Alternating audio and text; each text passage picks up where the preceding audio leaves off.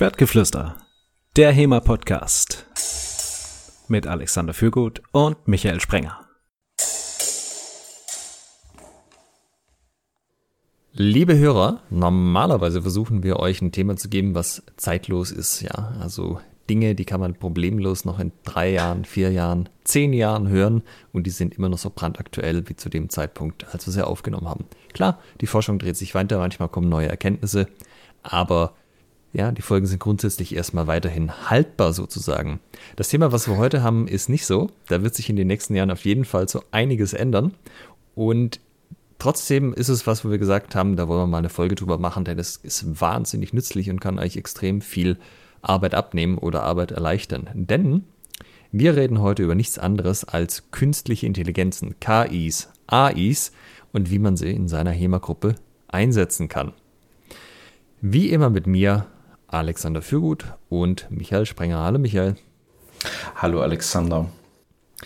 Ich habe das jetzt noch nicht gemacht, aber ich denke, wenn die Folge dann veröffentlicht wird, wird zum Beispiel der Thumbnail einfach mit einem, äh, einer Bilder-AI generiert worden sein. du kannst ja den nehmen, den ich dir zugeschickt habe. Ja, oder den, genau. Also für, für, für euch, liebe Hörer, zur, zur Hintergrundinformation, ich habe eine AI-App für das Telefon namens Wanda. Einmal, ich weiß gar nicht, was Wanda oder Stary AI, eine von beiden. Ähm, die habe ich mit dem Begriff Historical Fencing oder ich glaube sogar historisches Fechten ähm, gefüttert. Und was da rausgekommen ist, das war wirklich zauberhaft. An dieser Stelle sei kleiner Spoiler gesagt, AIs haben ein massives Problem damit, Schwerter darzustellen.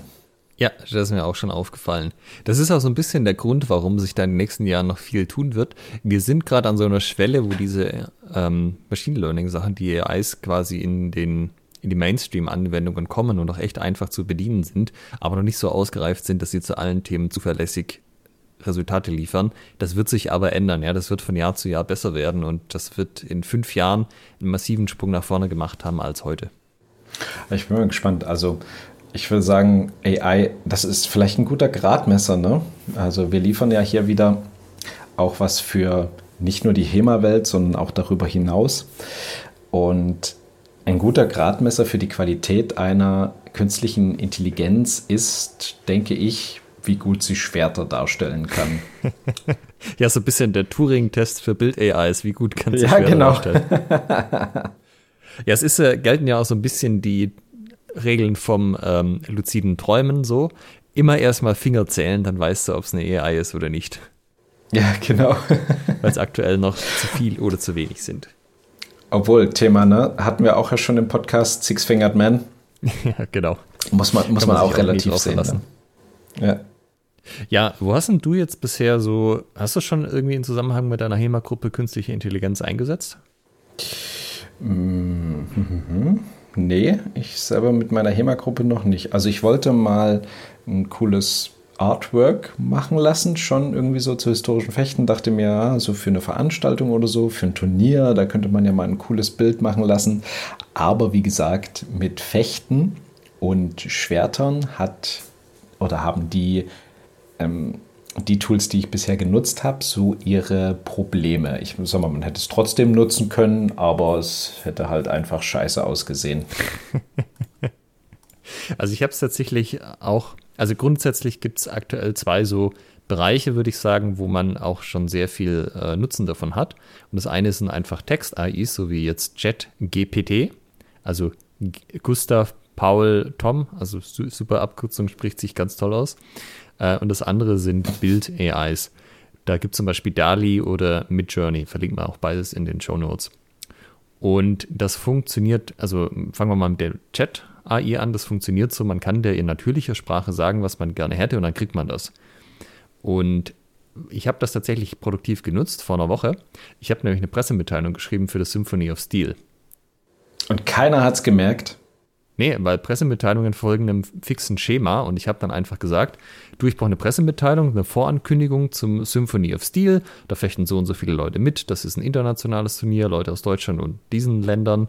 Ähm, schreibt man noch mit rein, dass die Presse da dazukommen kann, ab so und so viel Uhr, wenn sie sich angemeldet haben.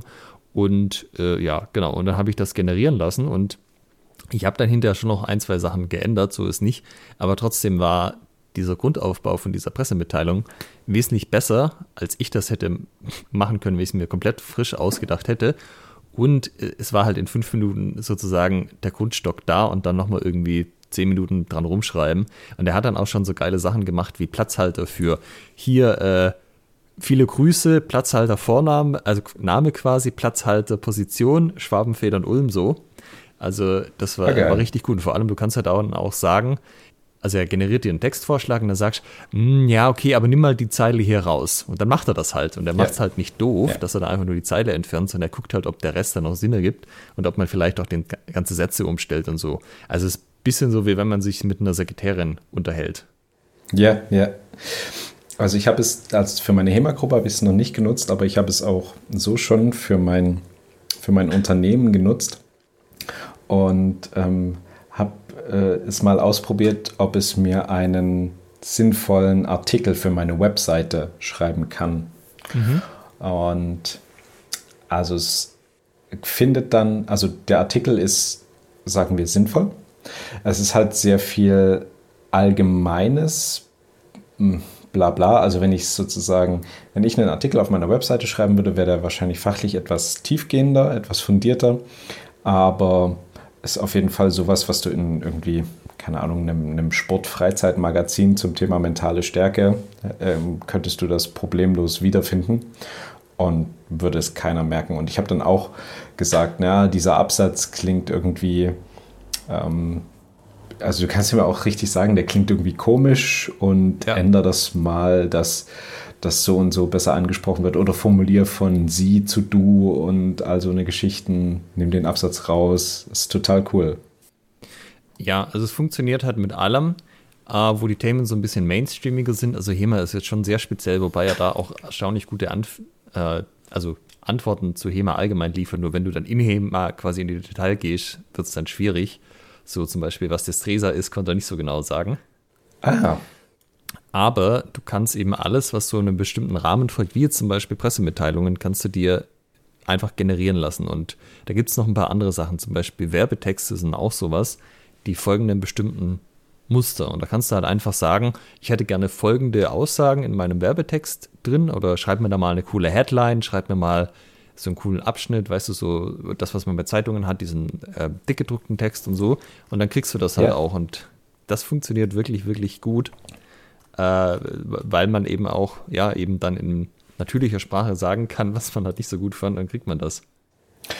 Und was auch ziemlich geil ist, du kannst ihm auch sagen, mach eine Search Engine Optimization. Also hm, nimm, ja. nimm, nimm, nimm dieses Suchwort und optimier den Text auf dieses Suchwort. Ne? Insbesondere wenn du jetzt eine, eine Werbung machst, keine Ahnung, du möchtest einen HEMA-Club in deiner Stadt machen und da möchtest du auf vielleicht Freizeitaktivitäten in plus Name der Stadt sozusagen optimieren, weil Leute wahrscheinlich danach suchen werden. Ne?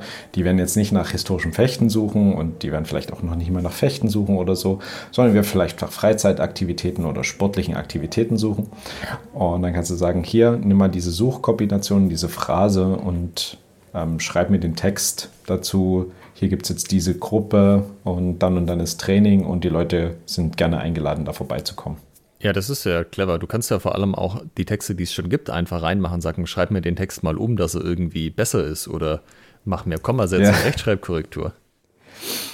Hier kommen wir natürlich ähm, so, so auch an, an Punkte, ähm, das vielleicht jetzt für das Thema HEMA nicht so ganz so relevant, aber man muss natürlich aufpassen, dass man dann nicht irgendwie Plagiatsvorwürfe bekommt. Also wenn du jetzt sagst, hier, äh, nimm mal diesen Text, der da in dem Buch steht und schreib den mal um, so ah, dass nee, er anders hab, klingt. Ich habe gemeint, du hast ja schon eine Homepage, du kannst ja sagen, ich habe schon Homepage-Text, da steht ja schon drin, was ich wissen möchte, aber irgendwie ist der ein bisschen uncool formuliert und der ist nicht so richtig Suchmaschinen optimiert. Dann kannst du deinen eigenen Text für die Homepage nehmen und sagen, optimier mir den mal auf diese Art. Ja, okay. Also kannst den Text dann eingeben und dann sagen, optimier den mal. Aber ich glaube, es kann nicht, ähm, es kann keine Webseiten durchsuchen. Das hatte ich probiert, das hat nicht geklappt. Oder nee, du weißt du, wie das funktioniert? Nee, nee, also das geht noch nicht. Das wird sicherlich auch irgendwann gehen, aber was du halt machen kannst, ist eben Texte von deiner Homepage reinzugeben und zu sagen, hier mal bitte Kommasetzung korrigieren.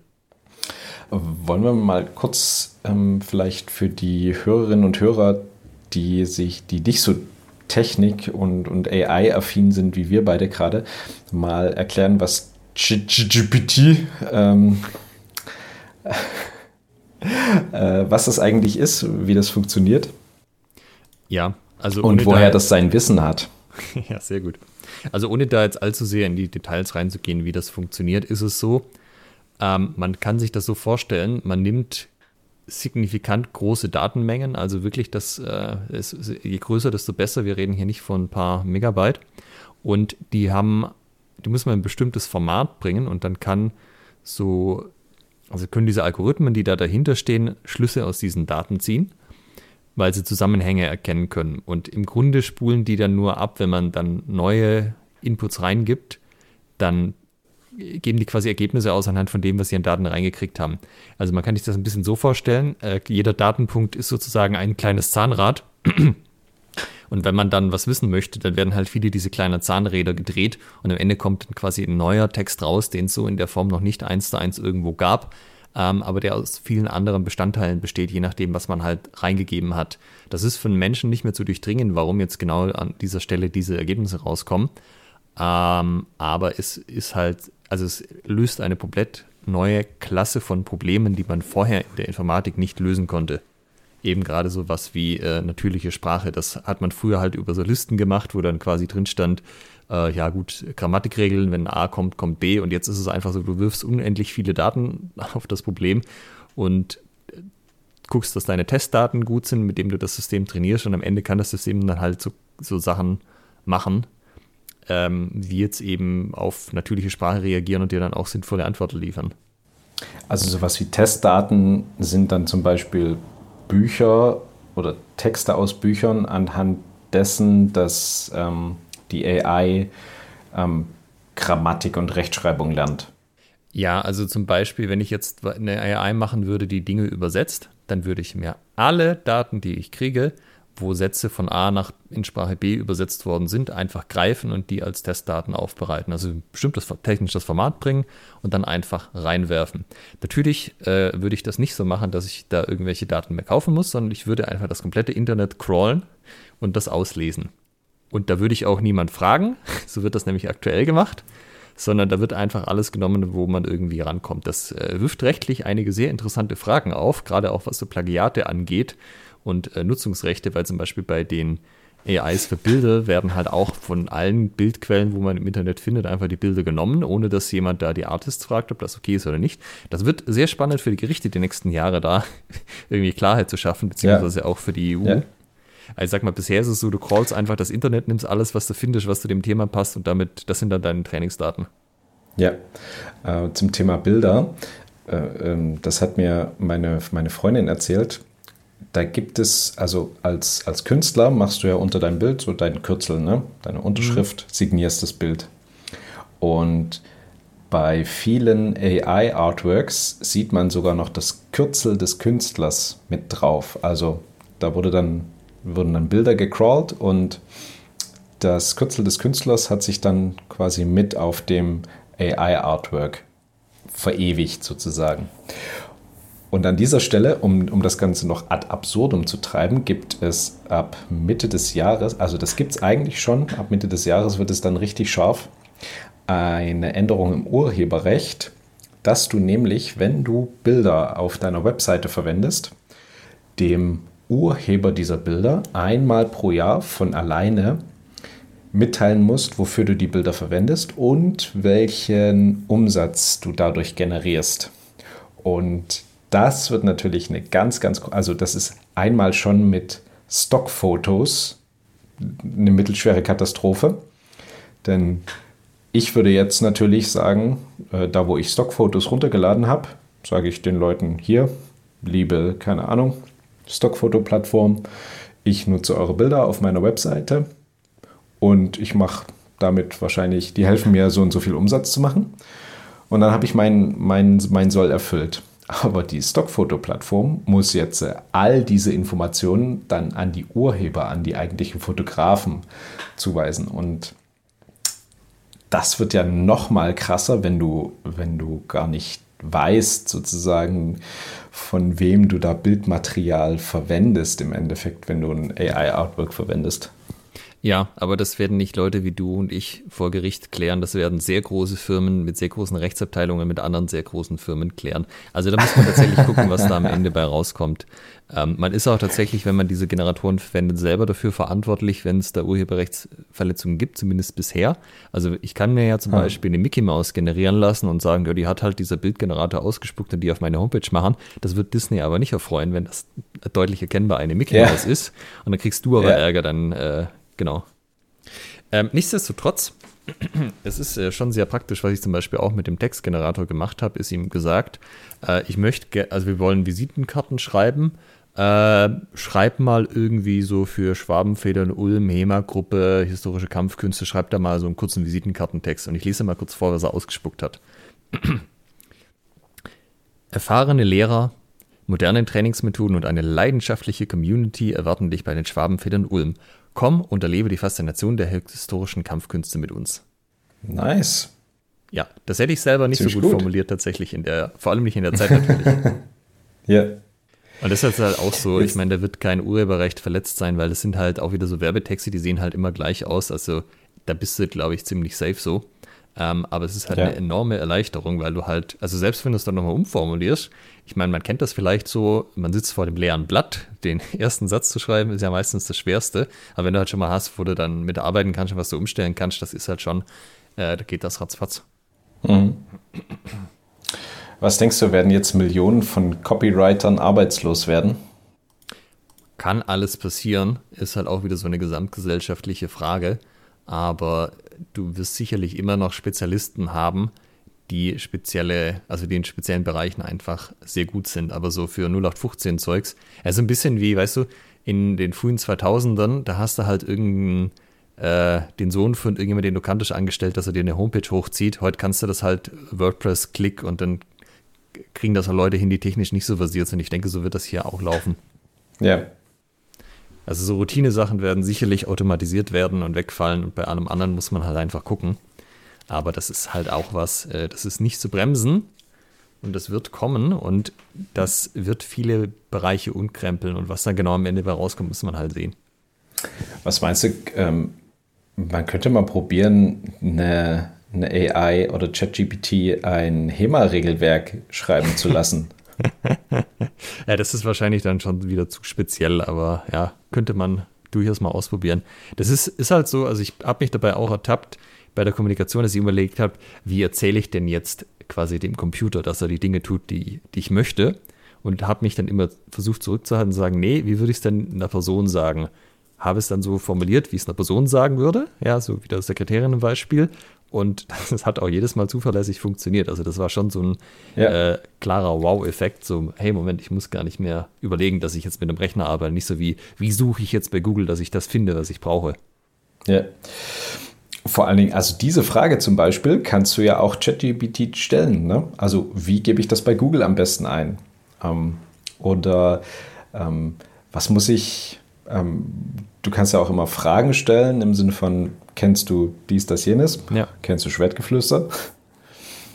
Und dann noch ähm, weitere Fragen stellen. Ähm, wie ist das gemeint? Und kannst du das und das so und so? Ähm, weißt du was darüber? Und das ist eigentlich ziemlich cool. Und dann sagt es dir auch meistens dann, ja, das kann ich machen. Da brauche ich dann folgende Informationen dafür. Also zum Beispiel, als ich gesagt habe, hier kannst du mir einen Blogbeitrag für eine Webseite mit ähm, Optimierung für ein Keyword schreiben. Da hat es gesagt, ja, ähm, brauche ich das Thema und das Keyword, auf das das optimiert werden soll.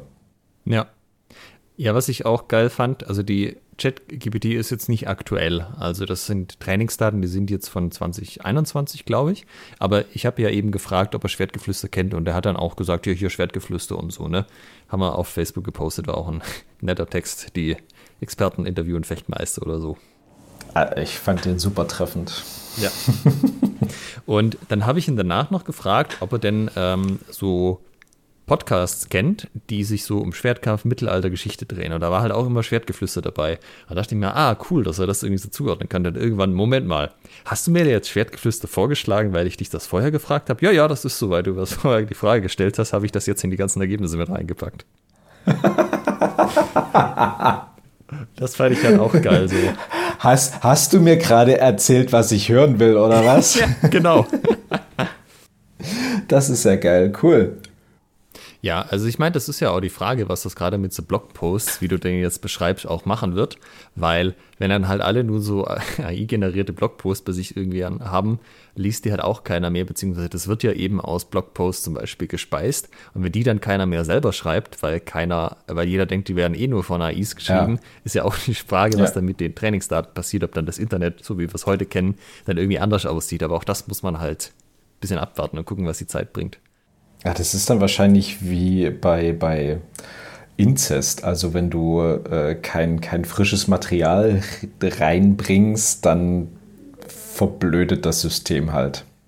Ja, unter Umständen. Es gibt ja dann auch wieder das Umgekehrte, dass du AIs hast, die erkennen, ob ein Text von AI geschrieben wurde oder nicht. Ah ja, ja. Ich meine, das hat dann natürlich auch große Auswirkungen auf Lehre und äh, Forschung und so, weil ich meine, brauchst den äh, Schülern keine Hausarbeiten aufgeben, wenn es die AI in fünf Minuten zusammengefasst hat, so. Ja. Es gibt auch, ähm, äh, du zuerst. Äh, habe ich auch tatsächlich jetzt die Tage ein Video gesehen, da hat einer seinen 3D-Drucker mit ChatGPT verbunden und hat dann quasi äh, Chat, äh, den Chatbot gefragt, dass er ihm die Antwort liefert und der 3D-Drucker hat das dann mit so einem Stift quasi auf ein Blatt Papier geschrieben und hat Handschrift simuliert. Ist das geil. also das ist schon Next Level, was das angeht. Boah, ey. Was ich, werde ich nochmal zur Schule gehen? Ich würde das auch bis ins Letzte ausreizen. Nein, was, was mir, ähm, was ich noch sagen wollte, es gibt auch AIs, die zum Beispiel Literaturdatenbanken, also Literatur im Sinne von Fachliteratur für dich durchsuchen wo du dann sagen kannst, such mir mal bitte Artikel zu diesem Thema raus. Und dann brauchst du dich nicht drum kümmern. Also wer schon mal einen, eine Literaturdatenbank abgefragt hat, der wird ja, wissen, sehr sperrig. dass es sehr sperrig ist. Dann hast du hier ein Semikolon, dort ein Komma vergessen und dann hast du das nicht richtig eingetragen und dann funktioniert die Filterung nicht und es ist einfach ultra Sackgang. Und da einfach jemand zu sagen, guck mal hier, das ist das Thema und das hätte ich, gib mir die aktuellen Ergebnisse der Letz Forschungsergebnisse der letzten drei Jahre ja. von den fünf renommiertesten Forschungsinstituten zu diesem Bereich. Bam. Das nimmt dir so viel mentalen Ballast ab. Das ist echt ziemlich cool. Ja, so ein bisschen halt hier auch wieder, als hättest du einen persönlichen Assistenten, der dir, also Forschungsassistenten, der dir da assistiert und Zeugs rausschreibt und so. Ja. Und hm. ich meine, die Bewertung von dem Ganzen, das muss er natürlich selber machen, gerade natürlich auch in der Forschung, aber Informationen suchen, warum nicht? Ich, ich habe, als ich das genutzt habe, als ich so ChatGPT da ähm, das erste Mal bedient habe, äh, ausgefragt habe, ich kam mir vor wie auf Raumschiff Enterprise. Ja. Weißt du, wenn die einfach sagen, Computer, wie viele Lebewesen wohnen auf dem Planeten Erde? Vor allem, wenn ich mir das jetzt vorstelle, wie das weitergeht. Also ich meine, es gibt immer noch so Sachen, da habe ich irgendwie mehrere Schritte, wo, wo man eigentlich alle automatisieren könnte. Zum Beispiel habe ich jetzt letztes Jahr ähm, Schneeketten für mein Auto gekauft. So, man muss dazu sagen, ich habe nicht besonders viel Ahnung von Autos. Das heißt, was mache ich? Ich gehe hin, fotografiere den Reifen, weil da ja so eine Nummer drauf steht. Dann google ich, was diese Nummer mir eigentlich sagt. Dann gucke ich nach Schneeketten. Dann gucke ich, wo man bei, aber was bei Schneeketten relevant ist, welche von diesen Teilen von dieser Nummer. Dann nutze ich, führe ich diese Informationen zusammen und sage dann, okay, äh, weil ich natürlich nur das Wochenende vorher drauf gekommen bin, dass ich Schneeketten brauche zum Skifahren, äh, muss es dann schnell da sein. Okay, gehe ich quasi auf Amazon, gucke nach Prime, äh, also Prime-Produkten, die auf jeden Fall rechtzeitig da sind, gebe dann eben Schneekette ein plus diese Info von dem Reifen äh, und gucke dann da irgendwie, sortiere dann nach guten Ergebnissen, also was, was irgendwie finanziell im Rahmen ist und gute Bewertungen hat und kaufe mir davon eins. Und ähm, das kann man garantiert in Zukunft komplett überspringen, wenn er einfach sagt, du, ich möchte gerne Schneeketten, auf, äh, such mir mal Schneeketten auf Amazon raus für diesen Reifen, machst so ein Foto von und dann äh, schlägt er dir halt entsprechend das was Passendes vor und so. Und da, da wird sehr viel mehr einfach noch gehen, wenn da noch mehr Techniken zusammengefügt sind. Weil jetzt ist es halt wirklich nur Chat, aber jetzt kannst du Chat natürlich irgendwann mit Sprache kombinieren, also einfach indem du in ein Mikrofon sprichst. Das kannst du wieder mit Bild kombinieren und so. Also da geht einiges noch. Ja, auf jeden Fall. Ähm, suche mir mal HEMA-Ausrüstung zusammen, wenn ich in Deutschland an Turnieren teilnehmen möchte. Ja. Für meine Größe passend 1,80 Meter männlich. Ja, genau. Ja, also im Grunde halt, was eben jetzt schon geht, ist, alle repetitiven Texte kann man eigentlich automatisch schreiben lassen oder zumindest verbessern lassen. Also gerade was Kommasetzung und Rechtschreibung angeht, ja, es ist echt äh, kein Thema. Man muss natürlich auch immer so ein bisschen in die äh, Nutzungsbedingungen reinschauen, was da erlaubt ist und was nicht. Äh, also mhm. gerade so in Richtung kommerzielle Nutzung oder so lohnt es sich vielleicht schon mal da reinzuschauen, wenn ich mir jetzt da mein Buch Autokorrektur äh, lesen lasse von der AI oder so. Ja. auch was dann mit den Daten passiert. Das ist ja also äh, ChatGPT ist auch noch ein Forschungsprojekt, das steht auch groß dran. Bitte keine sensiblen privaten Daten eingeben, so ist jetzt bei Werbung kein Thema, weil das ist ja eh was, was du öffentlich schaltest, aber so äh, ist, guck mal, ob diese meine Kreditkartennummer irgendwo im Internet geleakt ist, ist vielleicht nicht das Ideale. Ja.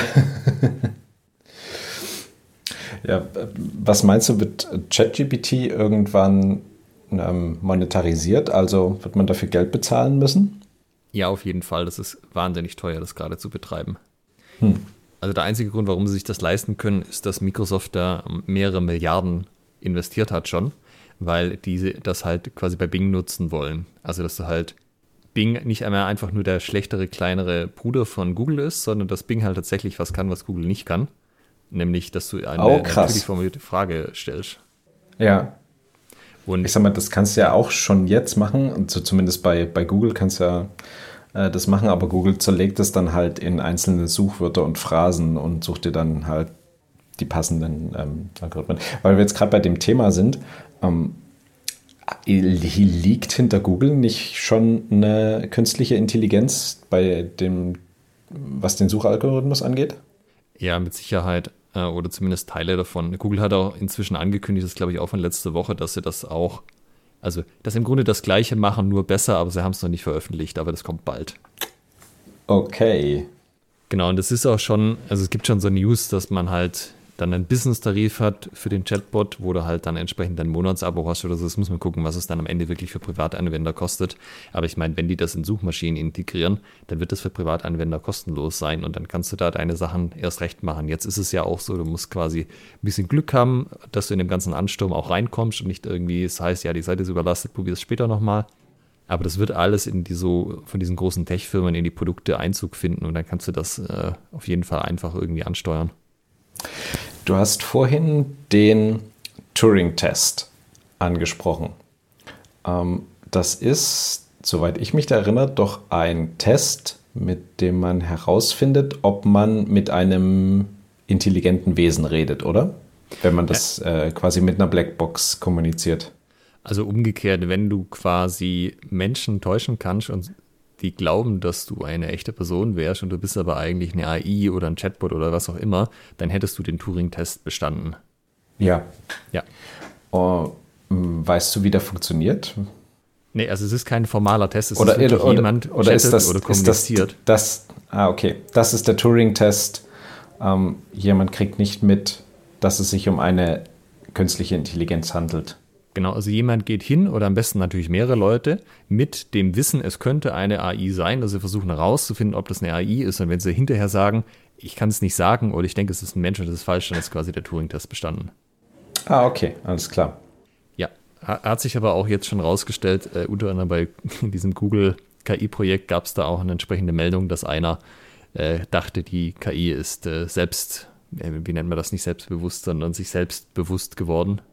Mhm. Also, dass sie, dass sie Bewusstsein erlangt hat und ja, ist dann an die Medien gegangen. Da sind auch diverse ah, okay. Ethikleute jetzt tatsächlich eingeschaltet worden.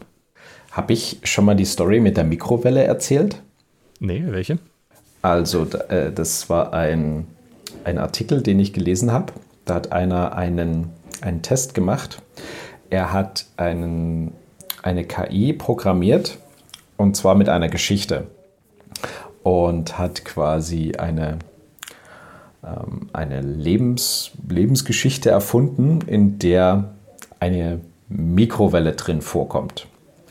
Und hat er so geschrieben, sozusagen, wie so in den vergangenen Jahren war und dass die Mikrowelle eben lange nicht benutzt wurde und jetzt wieder aktiviert wurde.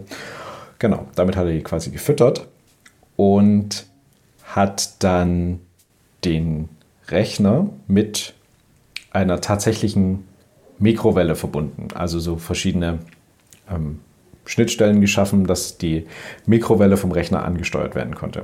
Mhm. Und hat dann diese Mikrowelle quasi zum, zum Leben erweckt und mit ihr geredet. Und diese Mikrowelle war verdammt, also die Überschrift des Artikels, um das mal vorwegzunehmen, hieß, wie meine Mikrowelle mich umbringen wollte. ich muss gerade an das Lied von den, er äh, nicht von Ärzten, von Fahre in Urlaub, ähm, wo ich wohne in der Dusche, denken. Sich der der gottverdammte Haushalt gegen ihn verschworen. Unter anderem eben auch die Mikrowelle. Und die war verdammt angepisst, dass sie eben jahrelang keine Beachtung gefunden hat. Und da äh, hat sie echt so eine krasse Persönlichkeitsstörung entwickelt sozusagen. Und sie hat dann gesagt, ähm, mach mal die Tür auf und äh, geh in mich hinein. Also der Mikrowelle war nicht bewusst, wie groß sie ist.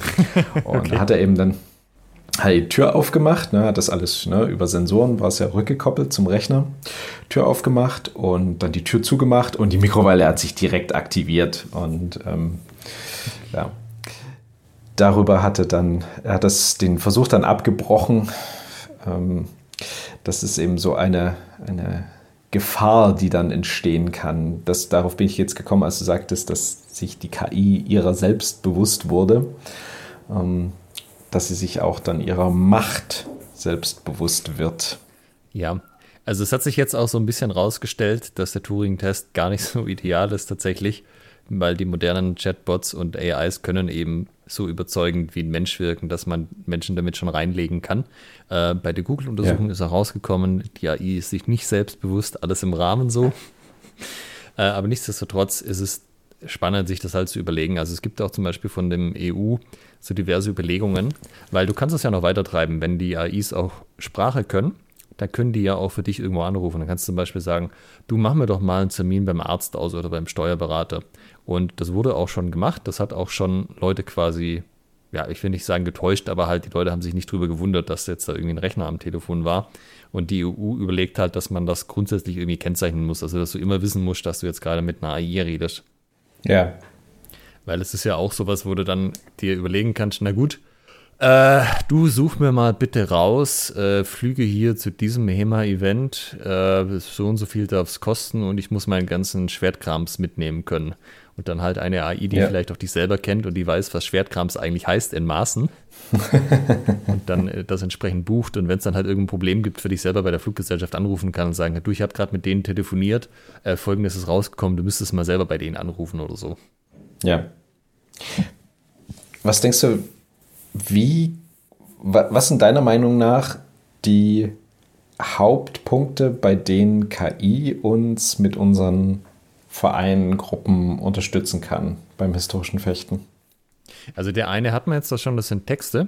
Ich wollte jetzt eh gerade auch auf den zweiten überleiten. Und zwar Bilder, also Grafiken. Mhm. Und da ist es jetzt auch schon so, das funktioniert erstaunlich gut. Also es gibt zwei so große Bild-AIs, DAL-I und Midjourney. Also DAL-I so wie Wall-I, nur mit D vorne dran. Und das ist auch ziemlich geil. Was du da machst, ist, du gibst, äh, wie du das eingangs beschrieben hast, einen kurzen Satz an oder einen Text oder eine Beschreibung, was du eigentlich haben möchtest und dann auf dieser Basis mit dir quasi ein Bild generiert. Und von dem Bild kannst du dann wiederum Variationen machen und sagen, ja, ich hätte gern irgendwie das ein bisschen mehr und das ein bisschen weniger. Das ist noch relativ technisch, also das ist nicht so, dass du da in komplett natürlicher Sprache beschreiben kannst, was du gerne hättest. Aber es ist trotzdem so, dass man relativ einfach eben mit so kurzen Sätzen äh, Dinge generieren lassen kann. Und mit Journey ist tatsächlich so, da gibt es so ein, ähm, ja, eine Pro-Version, die kostet, glaube ich, 10 Dollar im Monat war das jetzt, als ich das verwendet habe im Dezember. Und die Sachen, die du damit generiert hast, darfst du komplett kommerziell verwenden. Naja, immer unter der Prämisse natürlich, dass du nicht von jemand anders aus Versehen das Copyright verletzt. Ähm, was nicht so einfach zu sagen ist, aber ja, dadurch, dass ja, ja, die Bilder an sich alle neu sind, ist es schwer dann auch, ähm, also muss es schon sehr deutlich wie was anderes auch aussehen und es muss natürlich auch jemand entsprechend sich beschweren. Aber grundsätzlich ist das sehr günstig und du kannst es kommerziell verwenden.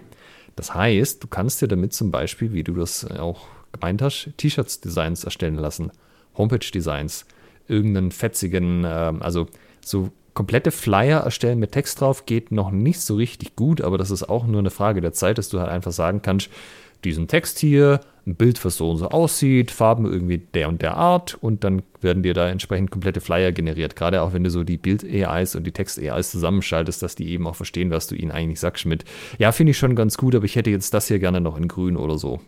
Hm. Und ich bin zum Beispiel ja jemand bei uns, der sich um diese Grafikgeschichten kümmert und natürlich, zumindest jetzt musste da immer noch Zeugs von Hand machen, aber ich habe nicht vor, jemals nochmal von Hand irgendwie ein T-Shirt-Design zu machen, weil da gibt es ja keine fixe Vorlage, was genau du am Ende brauchst. Es ist auch okay, wenn es ein bisschen Variation hat. Und da kannst du einfach so lange mit diesen Generatoren rumspielen, bis das rauskommt, wo du sagst, das ist geil, das machen wir jetzt. Ja, du kannst ja immer noch von ja. Hand nachbearbeiten, aber es ist, ja, es macht echt wahnsinnig viel Spaß, das zu verwenden, einfach um zu sehen, was da alles an coolen Sachen bei rauskommt. Und das fühlt sich sehr mächtig, dass quasi so kleine Sätze große Bilder erzeugen. Und ja. es ist halt einfach dann, du hast, du hast eine sehr gute Basis, wo du einfach direkt so verwenden kannst oder halt nochmal nachbearbeiten kannst, ohne dass du da jetzt wahnsinnig äh, Wissen auch haben musst, wie man sowas überhaupt macht. Wie man anfängt, ein, ein Artwork zu kreieren, zum Beispiel, meinst du jetzt? Ja, du musst dir überlegen, wenn du das jetzt heute anfängst, brauchst du irgendwie ein Tool dafür. Okay, gibt bestimmt Web-Tools, aber sonst halt musst du irgendwie Photoshop besorgen. Dann, gut, was machen diese ganzen Werkzeuge hier? Ah, was brauche ich? Wie groß muss das sein? Dateiformat? Was sieht denn gut aus? Und so weiter und so fort. Mehr den Stil, den Stil, den Stil. Ähm, und diese AIs können halt alle Stile. Die machen halt das, was du haben willst. Mhm. Und das ist halt schon gut. Also jetzt ist es noch so, das ist noch nicht so wahnsinnig präzise, aber gut genug, dass man auf jeden Fall T-Shirt-Motive rauskriegt. Und das wird sicherlich irgendwann so sein, dass du halt Grafiken und so oder auch Bildbearbeitungen einfach beschreiben kannst. Da musst du dann nicht mehr wissen, äh, machen wir das, also quasi wie groß ist jetzt so ein Facebook-Header und wie muss das aussehen, sondern du nimmst einfach ein Bild, was du hast und sagst, du wandel mir das mal bitte um, dass es auf Facebook oben in den Header kann oder mach das so ein Profilbild und mach vielleicht noch den ja. Effekt drauf und dann passiert das einfach. Also auch wieder wie mit einem, wie mit einem Grafikdesigner oder einer Grafikdesignerin, genau. wo du sagst, hier, mach mir das mal. Genau, und man ist natürlich ein bisschen limitiert auch, was man da an Ideen hat und äh, aber stilistisch geht halt auch echt ziemlich viel. Schwerter sind ein Problem, also wenn, wenn nicht Schwerter drauf sind, geht es besser, wenn es einfach nur Personen sind. Drachen lustigerweise auch. Dragons würde man denken, total das Fantasy-Ding. 100 Pro geht das ganz einfach, aber äh, auch schwierig. Aber ja, sehr viel geht einfach sehr gut. Ich habe zum Beispiel gefragt, ähm, er soll mir mal ein cutes äh, Black Metal Alpaka generieren. Und ich werde dir das jetzt mal zeigen. Ich packe das in die Show Notes.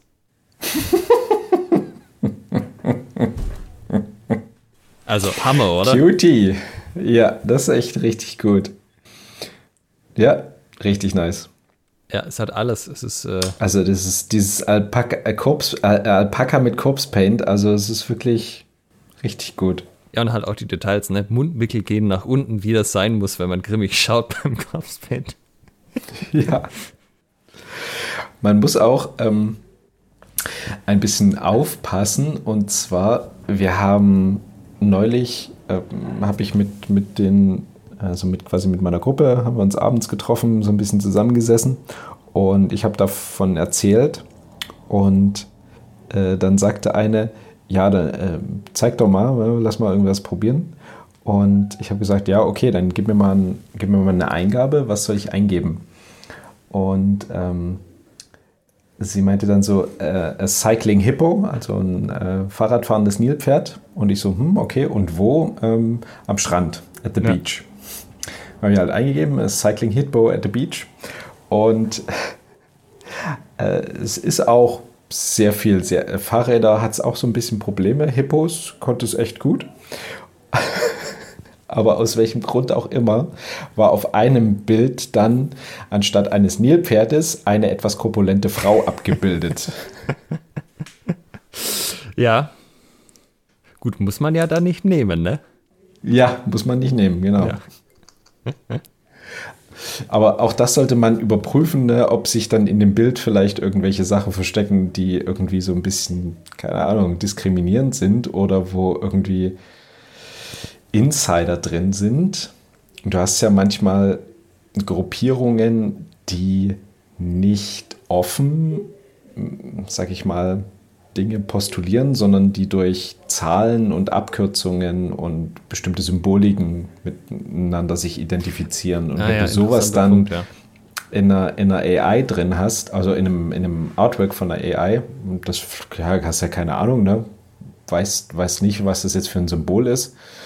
Aber wenn das dann jemand sieht und du das dann auf deiner Seite veröffentlichst, dann äh, Punkt 1 ist, du hast dann plötzlich Leute vor der Tür stehen, die sagen, oh, geil, ja, gehörst zu uns, die du gar nicht haben willst.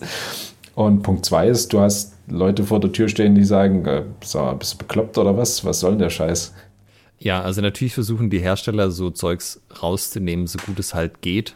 Ähm, also natürlich, also du kannst da wahrscheinlich nicht irgendwie Hakenkreuze generieren lassen oder so. Ich glaube, so clever sind sie dann schon gewesen. Aber es ist, stimmt natürlich, hm. dass du nicht alles kennen kannst und Wahrscheinlich geht da auch mal was durch die Lappen. Aber ich würde trotzdem denken, dass die meisten Artworks, also wie gesagt, stellt euch einfach vor, man nimmt das komplette Internet, alles, was man an Bildern findet, so ein Artworks und wirft die als Trainingsdaten rein. Ähm, da muss es ja eigentlich so sein, dass 99,9% davon eben nicht hart diskriminierend sind. Also zumindest nicht auf diese Art, ja, oder rassistisch. Ich meine, Diskriminierung ist ja, ja immer noch ein eigenes, eigener Punkt, der auch äh, schwierig ist in, in Zusammenhang mit KIs, ne? ob die nicht einfach nur bestehende Diskriminierungen weitertragen. Ja.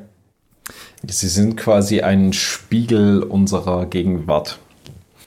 Genau, aber auch das ist was, was ist halt ein größeres Thema, was auf Firmenseite auch irgendwie gelöst werden muss. Weil du jetzt aber sagtest, wo kann man dann noch, äh, wo ist der größte Nutzen bei so HEMA-Gruppen? Also das sind halt zwei Bereiche, die jetzt schon gehen. Du kannst Texte generieren lassen, kannst dir Bilder generieren lassen. Es wird auch noch viel besser werden die nächsten Jahre. Wenn ich jetzt aber das noch ein bisschen in die Zukunft spinne, äh, es gibt ja immer wieder so die Diskussion, gerade was das Turnierwesen angeht, dass die Entwicklung, die SEMA gerade durchläuft, ja quasi die gleiche wäre wie beim olympischen Fechten. Man würde sich mit den gleichen Problemen auseinandersetzen, so wie kriegt man das denn sicher hin, wie kriegt man das noch hin, dass es irgendwie fair ist. Und da behaupten die Leute, ja gut, am Ende läuft es doch eh drauf hinaus, dann machst du alles elektrisch so, weil das quasi das war, wo das olympische Fechten gelandet ist. Der Denkfehler an der Stelle ist aber, dass wir das, also zum einen müssen nicht Sachen, die die gleichen Probleme haben, die gleichen Lösungen finden. Das mal zum einen, siehe Evolution, mehrere Nischen, gleiches äh, Problem unterschiedlich gelöst. Aber zum anderen sind wir ja technisch auf einem ganz anderen Level. Und es ist durchaus denkbar, dass du irgendwann KIs hast, so für Sportsachen, wo dann halt nicht mehr die Elektrik angeht, sondern die KI das bewertet. Also einfach über Kamerabilder oder so. Ja, ja. Und das ist cool. Ja, dass du da halt dann nicht nur sagen kannst, treffe oder nicht treffe, sondern halt auch, war das irgendwie ein guter Treffer? Gab es einen Gegentreffer? Äh, wie war das denn? Ja, also dass du solche Sachen komplett so Regelsets einfach in ähm, Trainingsdaten einfließen lassen kannst und dann auch zuverlässige Ergebnisse kriegst. Ja, also KIs sind echt schwerer zu verarschen, was das angeht, als halt so eine Lampe, die an oder ausgeht, weil du kannst jetzt sagen, naja, es ja. gibt irgendwie so einen Trend, dass die Leute nur noch so ein bisschen so ein bisschen an, antippeln, aber nicht mehr ordentlich treffen. Ja gut, dann sagst du halt, das ist halt jetzt nicht mehr okay. Wir wollen einen ordentlichen Treffer sehen, wo ein bisschen Schmackes dahinter ist oder so. Das ließe sich dann, also machst du dann sozusagen einen Trainingskampf, den nimmst du auf Video auf und sagst dann, okay, wir trainieren, also wir trainieren, machen jetzt Videos, um die KI mit ähm, Treffern zur Maske zu trainieren. Und machst dann haufenweise Treffer zur Maske und sagst, okay, das sind alles Maskentreffer. Ähm, in, in dieser Intensität und so und so, tralala, hopsasa.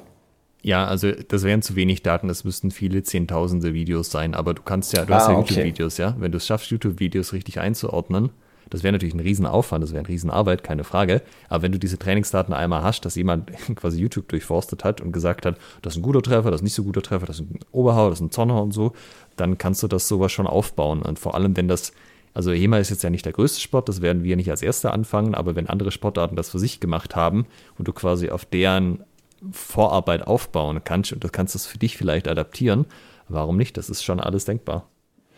Naja, ich glaube, dann ist es vielleicht eher sinnvoll, wenn du eine, sollte es diese HEMA Judge AI äh, geben, dann anders. Wenn ich das machen würde, ich setze jetzt morgen eine KI auf und sage, die dient dazu, HEMA-Gefechte zu jurieren. Am Ende soll sie, das ist das Ziel. Dann würde ich mir ja äh, Videos schicken lassen von Leuten, von denen ich sage, die können, da, da, da kommt gutes Material raus. Ne? Dann schreibe ich die ganzen, ganzen Vereine, ganzen Clubs an und sage ich, okay, ähm, macht mal in den nächsten x Wochen Videos von eurem Sparring oder nach dem Sparring und da macht ihr hauptsächlich Treffer dort und dorthin oder so und so. Und dann würde ich okay, wahrscheinlich muss man sie doch nochmal irgendwie so ein bisschen grob, grob durchscannen, aber es, äh, da, da, da würde ich den, den Community-Ansatz gehen, dass du sagst, okay, ich muss das nicht alles selber machen, diese Sachen katalogisieren, sondern ich gehe jetzt davon aus, die und die Gruppe, da kommt vernünftiges Zeug bei rum und lass mir von denen Videos schicken und gehe einfach davon aus, dass es vernünftiges, vernünftiges Trainingsmaterial ist. Ja, also so als Open Source Ansatz, das kannst du auf jeden Fall auch machen. Das wird auch an anderen Stellen quasi gemacht. Mhm. Ähm, dadurch, also du brauchst ja wirklich viele, viele, viele Daten und dadurch hast du immer so einen gewissen Querschnitt auch. Also du hast immer so, ein, so einen Durchschnittswert, so ein bisschen. Mhm. Also es wäre, äh, ja, stellt euch einfach so vor, als das, was jetzt ein menschlicher Schiedsrichter macht, nur halt mit einer Technik gelöst, mit einer Kamera und halt 100% zuverlässig. Oder sagen wir 99% zuverlässig. Hm. Weil das wäre ja schon ganz gut. Und egal, was du für ein Regelwerk hättest, kannst du einfach sagen, das wird halt einfach zuverlässig gesehen. Du kannst immer noch sagen, ich hätte es gern so oder so, je nachdem, was man da halt gerne möchte. Aber es ist halt einfach zuverlässig. Und es muss sich nicht jemand Stress geben, da irgendwie Schiedsrichter zu sein. Und am Ende ist man auch noch schuld so. Ja. Muss dann halt gucken, wie viele Kameras du brauchst. Also reichen da zwei? Also zwei würdest du wahrscheinlich auf jeden Fall brauchen. Oder müssen es vier sein? Oder, oder drei in einem bestimmten Winkel, so eine Geschichten? Ja, du kannst die gleiche Sache ah, natürlich auch für cool. andere Bereiche nutzen, zum Beispiel Bewegungsanalyse. Ähm, auch da, wenn jetzt so Leute irgendwo sind, wo es halt keine guten HEMA-Gruppen gibt oder sie sind, warum auch immer, wollen da nicht trainieren, könntest du auch Sachen machen, wo du halt, sagen wir mal, du hast eine gute Webcam, auch jetzt vielleicht nicht die aktuelle Generation, sondern auch mal 15 Jahre in die Zukunft gedacht die halt wirklich gute Bilder überträgt mit hoher Auflösung, dann fechtest du halt ein bisschen vor deiner Webcam und bewegst dich. Und da könnte man auch Programme schreiben, wo dir dann halt sagen, du pass mal auf, dein Knie ist irgendwie hier nicht eingedreht oder deine Schulter sackt nach unten. Ja, was auch immer. Auch das lässt sich theoretisch alles machen, dass du da so eine grundlegende Fehleranalyse zum Beispiel einfach mit einem Programm kriegen würdest. Oder Tipps. Ja, Fehleranalyse ja. ist ein bisschen viel gesagt, aber einfach ein, hey, schau mal, da könntest du dich verbessern. Hm. Was wird denn deiner Meinung nach alles überflüssig werden, wenn wir KI in dem Maßstab einsetzen, wie wir es jetzt haben. Also wir haben jetzt gerade festgestellt, Kampfrichter. Also wahrscheinlich werden sie nicht überflüssig, irgendjemand muss das Gefecht noch vor Ort leiten. Ähm, aber so die, die reine Bewertung des Kampfes lässt sich ja dann darauf übertragen. Was denkst du, was ist dann, was, was könnte noch überflüssig werden? Naja, also dass es technisch gehen würde, in naher Zukunft heißt ja nicht, dass es auch tatsächlich jemand macht und sich die Arbeit macht. Also das wäre, das ist schon ein, äh, jemand hat da wirklich viel Zeit investiert, so Ding. Ähm, überflüssig ist halt immer so ein bisschen die Frage, das ist ja auch mit den Grafiken jetzt, ja, die Grafikdesigner haben ja jetzt auch die Sorge, überflüssig zu werden. Und vielleicht ist das auch in einem gewissen Prozentsatz richtig, dass du insgesamt weniger Grafikdesigner brauchst. Aber es ist zumindest bis jetzt ja noch so, dass es ein Hilfsmittel ist. Also es ist ein Werkzeug, ein sehr cleveres Werkzeug zwar, aber du brauchst immer noch jemand, der dieses Werkzeug steuert. Und zum Beispiel, wenn du jetzt sagst, dieses Bewegungsanalysieren und so weiter, könnte man ja auch sagen, ja gut, dann brauche ich ja irgendwann gar keine Trainer mehr, weil die AI sagt mir ja eh alles, ob ich das jetzt ein ordentlicher Zornhauer war, den ich da geschlagen habe oder nicht. Aber ja. da wird's, ja, also das ist halt vielleicht ein Szenario für Leute, die keinen Trainer haben, aber du kannst ja trotzdem, also das ganze Zwischenmenschliche ist ja trotzdem ein sehr wichtiger Teil davon. Und dann kann ja. vielleicht ein nicht so erfahrener Trainer sowas halt nutzen, um entsprechend wieder Input zu kriegen. Aber trotzdem brauchst du oder willst du eigentlich noch jemand haben, der das so an sich beaufsichtigt. Von daher ist es schwierig, finde ich, dazu sagen, dass Dinge überflüssig werden. Aber ich denke schon, dass sich die Weblandschaft als solche verändern wird, mhm. weil Bisher war es ja zum Beispiel einer von den Suchmaschinenoptimierungsmöglichkeiten, die sehr viel genutzt wurde, dass du einfach geile Artikel geschrieben hast, dann Leute über die Artikel halt auf deiner Homepage gelandet sind und dann hast du ihnen halt äh, im Text quasi noch irgendwo ein Produkt verkauft, was du hattest. Und mhm. das finde ich ethisch auch sehr vertretbar. Ja? Du lieferst guten Content, dann kommen die Leute zu dir und dann sagst du, ich habe übrigens ein Produkt, was da gut dazu passt. Und ob es das überhaupt noch funktioniert, wenn eh jeder seine Blogs automatisch generieren lässt oder seine Posts von irgendwelchen Text-AIs, ist halt schon schon so ein bisschen die Frage, ne? Hm. Ich habe gerade bei der, bei der Trainergeschichte noch so dran gedacht, eine AI, also wenn du jetzt die nicht gerade mit dem Roboter dann verbunden hast, die kann dich auch nicht anfassen.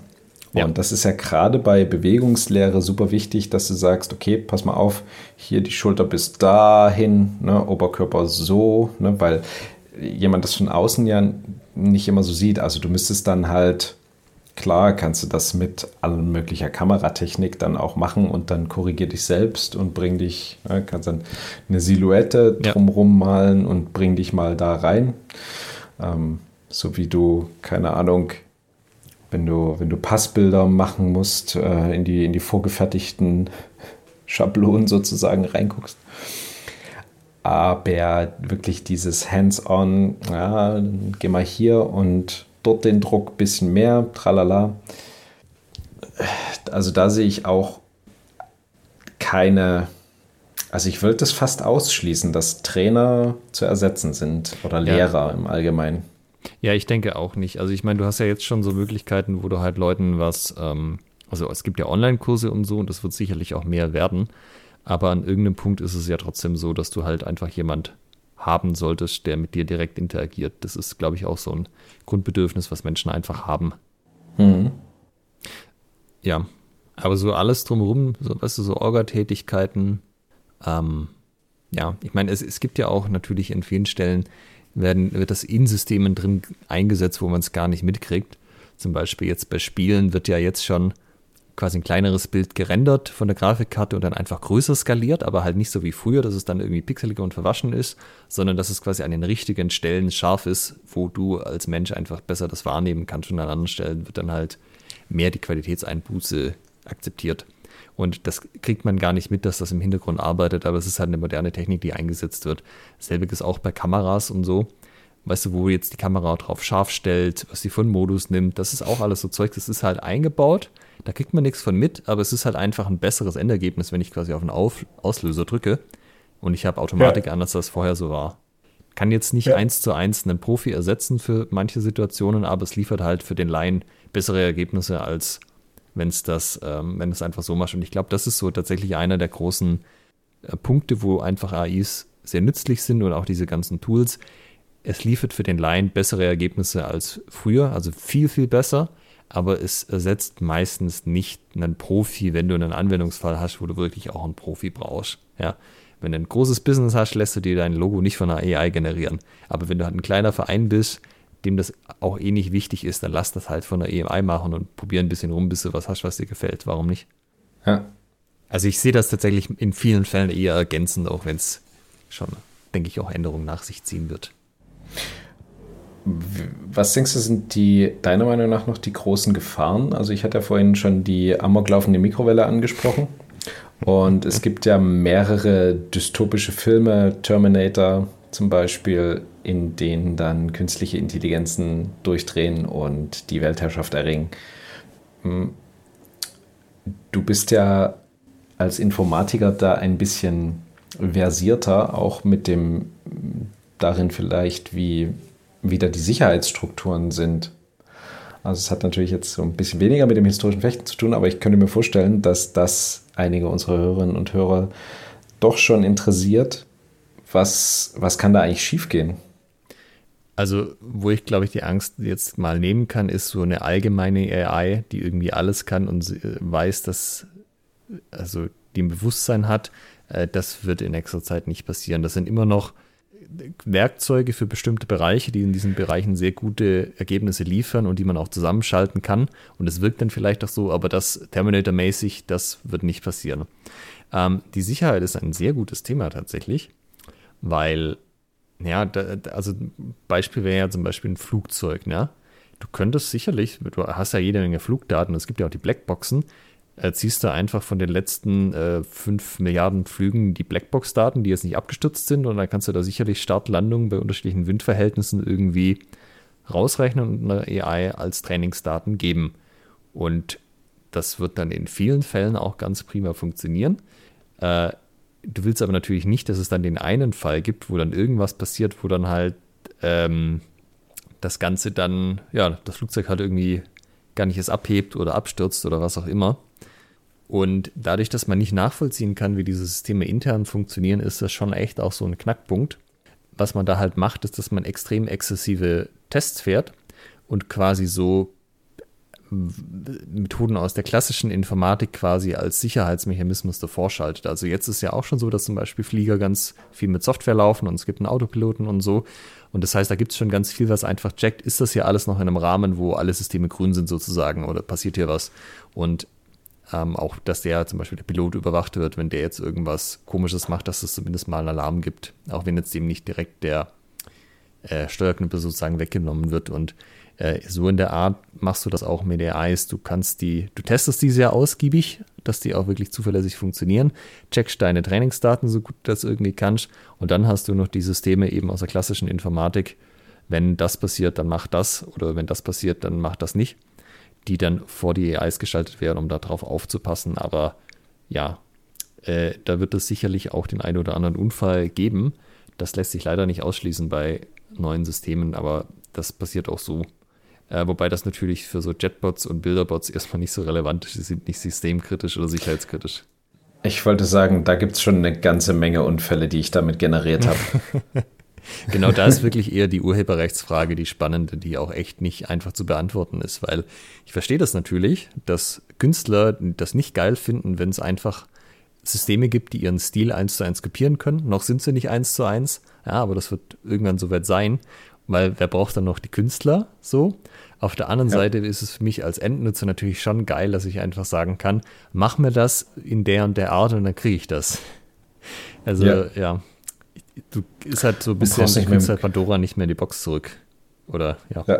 Und brauchst dich nicht mit dem Künstler rumärgern, der das ganz anders äh, machen würde, unter seine eigene Note äh, unterbringen möchte. Ja. Du sagst einfach, so möchte ich das jetzt. Und jetzt machst du das noch anders. Danke.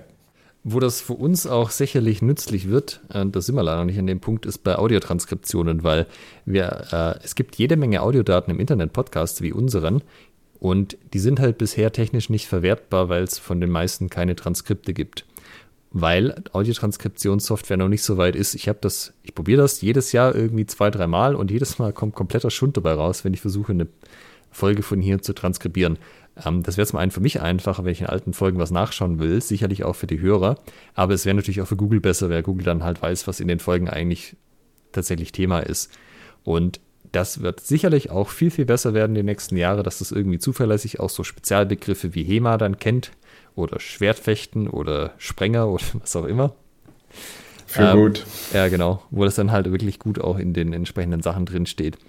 Und das macht halt nochmal einen kompletten Bereich vom Internet zugänglich, der bisher so für Maschinen nicht so einfach zu erschließen war. Ja, und da müssen wir einfach hoffen, dass es auch in Zukunft noch interessant ist, dass man Leuten beim Reden zuhört und nicht einfach sagt, AI, generiere mir mal eine Podcast-Folge zum Thema künstliche Intelligenz für deine HEMA-Gruppe, dann kommt da so ein eineinhalb Stunden Dialog bei raus, der vom echten ja. nicht zu unterscheiden ist. Genau, mit den, mit den Stimmen dieser beiden Typen, los geht's. Genau. Oh ja, ja, der, die Deepfakes. Dann, äh, ah, Schwertgeflüster hat schon wieder gesagt, nein, nein, das waren wir gar nicht. Ja, oder wir, wir holen uns einfach irgendeinen einen virtuellen Gast, ähm, dessen Stimme wir hier deepfaken und ähm, lassen den irgend, lassen denen so ein paar straffe Meinungen abgeben. Ja. Das wäre auch mal was. Sollte man vielleicht noch erklären, weil tatsächlich ist das auch ein guter Punkt, was die Gefahren angeht. Äh, Deepfake heißt einfach, dass Leute, also im Moment sind es Politiker oder halt Leute, die in der Öffentlichkeit stehen, von denen man sehr viele Daten hat, zum Beispiel ihre Sprache, äh, entsprechend in AIs füttert und dann ihre Sprache so nachmachen kann, dass es fast nicht mehr vom Original zu unterscheiden ist. Ja. Es geht inzwischen auch per Video. Also ja, bei uns, wir hätten auf jeden Fall genug Output geliefert, viele, viele Stunden lang, dass das reichen würde, dass eine AI uns nachmachen könnte. Und da könnte man eben genauso Dinge machen, wie das dann halt äh, wir beide Dinge sagen, die wir so nie gesagt haben. Oder sogar Dinge auf Video machen und Dinge dazu sagen, die wir nie gemacht haben. Ja, das ist natürlich auch eine Gefahr. Äh, wird man auch sehen, was da passiert, ob irgendwann halt einfach Leute sagen, gut, Audio und Video vertraue ich eh nicht, das ist eh alles gefotoshoppt oder wie auch immer das in Zukunft dann heißt. Oder ob man da dann halt andere AI-Systeme hat, die sagen, nee, nee, das, das ist nicht authentisch, das ist nicht organisch. Ah, das wäre schon geil, weißt du, unsere, keine Ahnung, was haben wir jetzt, 150, 200 Stunden Podcast-Material, das mal in eine AI füttern und dann mal eine Podcast-Episode zu einem Thema XYZ rausballern. Ah, es wäre schon, also und dann das gucken, ob jemand merkt, setze, ja. ja. genau. Also ich, ich, das können wir uns jetzt mal als Ziel setzen, wenn das dann mal soweit ist. Ähm, wenn wir sowas hinkriegen, das, das fände ich mal richtig, richtig cool. Dieser gucken, Podcast schreibt rauskommt. sich von selbst. Und mit selbst meinen wir, wir haben technische Systeme im Hintergrund, die das für uns unternehmen. Ja, weißt du, man muss das ja alles so ein bisschen skalieren. Podcast ist ja schwer zu skalieren. Ne? Du musst dich immer hinsetzen, wir müssen einen Termin ausmachen, wir müssen beide Zeit haben. Ne? Wir haben jetzt die, die Zeit für die Aufnahme. Ja, wenn man da so mal ab und zu eine Folge einfach so rausballern kann, ist auch schön, ne? Ja, genau. Ja, und wo, ja. liebe Hörerinnen und Hörer, woher wollt ihr wissen, dass wir das mit dieser Folge nicht schon gemacht haben? Extra am Ende noch eingegeben und am Ende hätte man gern so einen Dialog, dass das vielleicht schon eine gefakte Folge ist. Oh ja, richtig gut, richtig gut. Ja, weil, woher wollt ihr wissen, dass wir beide nicht eh schon vor Jahren von Maschinen ersetzt worden sind? Ja, wie bei Matrix sozusagen, ne? Ja. Podcast Matrix. Hm, was, was mir noch eingefallen ist, noch eine Frage. Du hast vorhin gemeint, du weißt nicht, was im Hintergrund abläuft von einer AI. Jetzt ist die ja irgendwie programmiert worden. Also diese künstliche Intelligenz ist ja de facto ein Computerprogramm im Endeffekt. Warum kann man nicht sagen, was es tut, wie es funktioniert, was, was es im Hintergrund macht? Okay, ich versuche das mal allgemeinverständlich zu erklären. Ähm, was du da teilweise im Hintergrund hast, heißt neuronales Netz und das heißt so, weil sich das an den Neuronen im Gehirn orientiert. Und diese Neuronen, das sind die Zahnräder aus dem vorherigen, also aus dem einleitenden Beispiel. Und du hast quasi das System, was du programmierst, das sind eben diese neuronalen Netze. Und dann gibst du da Daten rein und die ändern intern die neuronalen Netze. Also sagen wir mal, machen wir mal eine runde Zahl, sagen wir mal eine kleine Zahl. Du hättest da tausend von diesen Zahnrädern. Dann schmeißt du da die Daten drauf und dann wird das eine Zahnrad größer, das andere kleiner, die Stellen an anderen Stellen. Und jetzt kannst du sagen, okay, jetzt habe ich hier so ein großes System mit lauter kreuz und quer vernetzten Zahnrädern. Manche sind dann auch über Riemen miteinander verbunden. Und jetzt drehe ich an einem Zahnrad an einer beliebigen Stelle. Du kannst nicht voraussagen, welche Stelle das ist, außer du investierst sehr, sehr, sehr, sehr viel Zeit, genau dieses eine Zahnrad nachzuverfolgen. Aber mhm. davon weißt du trotzdem nicht, was passiert, wenn du das nächste Zahnrad drehst. Okay, also es ist ein ultra komplexes System sozusagen. Genau. Und das sind halt eben nicht Tausende in echt, sondern sehr viel komplexere Systeme, die halt eben und die Funktionsweise unseres Gehirns so ein bisschen auch nachahmen. Und man kann das schon für einzelne Beispiele durchgehen und sagen, was, wie ist er jetzt zu diesem Schluss gekommen? Das macht man zum Beispiel, wenn eben irgendwas rauskommt, was gar nicht rauskommen sollte, dass man da halt ein bisschen tiefer nachforscht, wie ist er jetzt zu dem Schluss gekommen. Aber so standardmäßig kannst du das erstmal nicht sagen, ähm, weil du halt, also weil diese Zusammenhänge so unglaublich komplex sind, dass du dir eigentlich nicht mehr begreifen kannst, außer jetzt in Einzelfällen. Ah, und okay. Das, was du aber sagen kannst, ist das äh, sozusagen, es ist wie so eine schwarze Box, ja, so ein bisschen wie Magie. Links, wenn du links das gleiche reinsteckst, kommt rechts quasi immer das dazu passende raus. Aber was da in der Zwischenzeit passiert, das weiß man nicht. Ja, ist klar. Ja, da kannst du dir das vielleicht ah, so vorstellen. Stell dir vor, du hast eine große Insel, Da leben Leute drauf. Und wenn du an den einen Strand äh, legst du einen Korb und am anderen Ende der Insel kommt ein Korb voll Bananen raus. Aber du hast noch nie auf dieser Insel irgendwie Leute gesehen. Du weißt nicht, was da passiert. Du siehst nur, wenn du den Korb hinstellst, er ist da, dann drehst du dich einmal um, dann ist er weg. Auf der anderen Seite steht auf einmal ein Korb mit Bananen rum. Du kannst jetzt natürlich ja. schon spekulieren, wie das da passiert, aber tatsächlich wissen tust du es nur, wenn du es konkret mal für diesen Fall nachvollzogen hast. Und jetzt stellst du vor, das ist nicht eine Insel bei uns auf dem Planeten, sondern die könnte irgendwo im Universum sein. Da könnte wer weiß, was auf dieser Insel passieren. Du weißt es halt einfach nicht, was da im Detail dann genau passiert. Ich verstehe. Cool. Jetzt haben wir über die Vorteile geredet, jetzt haben wir über die Nachteile geredet. Ähm, Nachteile und die, die Gefahren vor allem. Ähm, Gibt es noch etwas, was zum Thema künstliche Intelligenz vielleicht auch insbesondere in Bezug mit historischem Fechten erwähnenswert ist, deiner Meinung nach? Ähm, naja, du kannst es auch problemlos halt die Arbeit von Leuten quasi so ein bisschen redundant machen. Also zum Beispiel ja auch das Transkribieren von Fechtbüchern, was jetzt Dirk macht. Da gibt es sicherlich genug Daten, dass du so Handschriften relativ genau übersetzt, also quasi transkribieren könntest, wenn sich jemand die Arbeit machen würde, so ein System aufzubauen. Ja. Ähm, ja, also ich meine, das Grunddings ist aber, es, wir sind eigentlich eine Szene, die ja sich so rückbesinnt und geschichtsinteressiert ist und alles so ein bisschen oldschool. Aber gleichzeitig kommen wir natürlich nicht drum rum, dass wir in der Welt leben, in der wir jetzt heute leben und diese Systeme kommen, ob man das möchte oder nicht, egal wie man das findet. Und ich finde halt, man kann dann durchaus auch die Vorteile davon einfach für sich nutzen. Und gerade die Sachen, die man nicht so gerne macht, sich da das Leben einfacher machen, dass man mehr von dem machen kann, was man gerne macht. Ja, wenn man zum Beispiel sagt, Pressemitteilungen ja. sind wichtig, aber die schreibe ich nicht gern. Ich würde eigentlich lieber fechten der, derzeit. Ja, super, dann nutzt halt ein Tool, was dir das Ganze einfacher macht, dann hast du halt am Ende mehr Fechtzeit. Und so würde ich ein bisschen an die Sache auch rangehen, einfach zu sagen, gut, den nervigen Krams kriege ich weg, habe ich mehr Zeit für das, was ich gerne tue und das ist ja hoffentlich dann Fechten. Ja, daran musste ich auch denken, also quasi die, das Thema Quellen, einmal so die Quellenrecherche, da hatte ich ja vorhin angesprochen, das funktioniert auch für äh, historische Quellen, insbesondere Fechtbücher. Und auch die Quellenanalyse, sich quasi so ein, eine, Be du, du ziehst ja dann am Ende eine Bewegung heraus. Das ist ja, was du möchtest. Du möchtest selbst eine Bewegung ausführen die in dieser Quelle als Bild und oder Text dargestellt ist.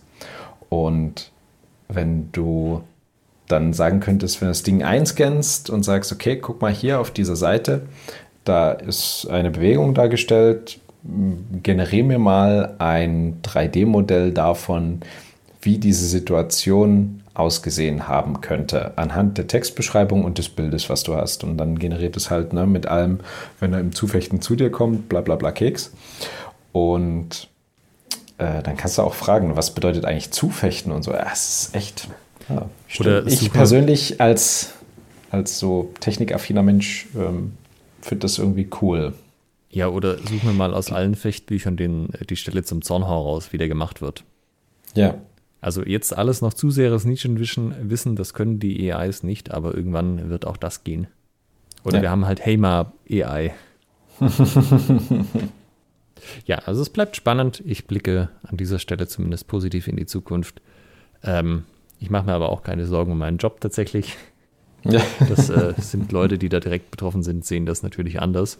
Aber ich sag mal, ich finde es cool, weil auf jeden Fall das mit den Pressemitteilungen, mit den T-Shirt-Designs und so, das nimmt mir schon eine Menge Arbeit ab, auch in dem Zustand, wie es jetzt ist. Das wird immer nur noch besser werden.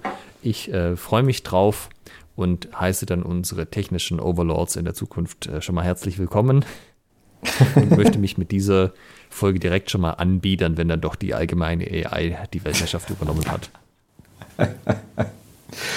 Ja, ich mich auch. ähm, nein, ich natürlich nicht. Ähm, das, das wird wahrscheinlich das Einzige sein, was uns jemals hier spalten wird, die, die AI. Ich werde dann ähm, auf der Seite kämpfen, die ähm, bei Terminator 2 auch sozusagen gegen die Maschinen gekämpft hat. Nichtsdestotrotz, liebe Hörerinnen, liebe Hörer, schreibt uns doch unter den Post, wenn wir die Folge wieder bei Facebook hochladen, schreibt uns doch da gerne was ihr von dieser Folge haltet, beziehungsweise was ihr von künstlicher Intelligenz haltet. Also habt ihr vielleicht ein cooles Bild damit erstellen lassen, dann postet das doch gerne da rein. Habt ihr einen interessanten Text machen lassen. Naja, also vor allem Geschichten. mit HEMA-Bezug. Also wenn ihr irgendwas im HEMA-Umfeld Ja. schon damit gemacht habt und das schon nutzt, würde uns das natürlich auch brennend interessieren. Absolut. Wenn ihr nicht das jetzt direkt veröffentlichen wollt, dann schreibt uns auch gerne an post.schwertgeflüster.de. Alex und ich sind da sehr, sehr affin und äh, sehr, sehr interessiert, was da schon im Gange ist. In diesem Sinne wünschen wir euch eine intelligente Woche und noch eine dazu, intelligente 14 Tage. Und ähm, bis zur nächsten Folge. Macht's gut. Tschüss. Ciao. Halt bitte noch nicht weglaufen. Ihr könnt diesen Podcast nämlich noch unterstützen. Wenn es euch gefällt, dann tut uns einen Gefallen, gebt uns ein Like auf Facebook oder bei Instagram oder bewertet diesen Podcast bei iTunes und unterstützt uns auch gerne auf patreon.com slash schwertgeflüster, Schwertgeflüster mit UE und empfehlt diesen Podcast euren Freunden und Feinden weiter.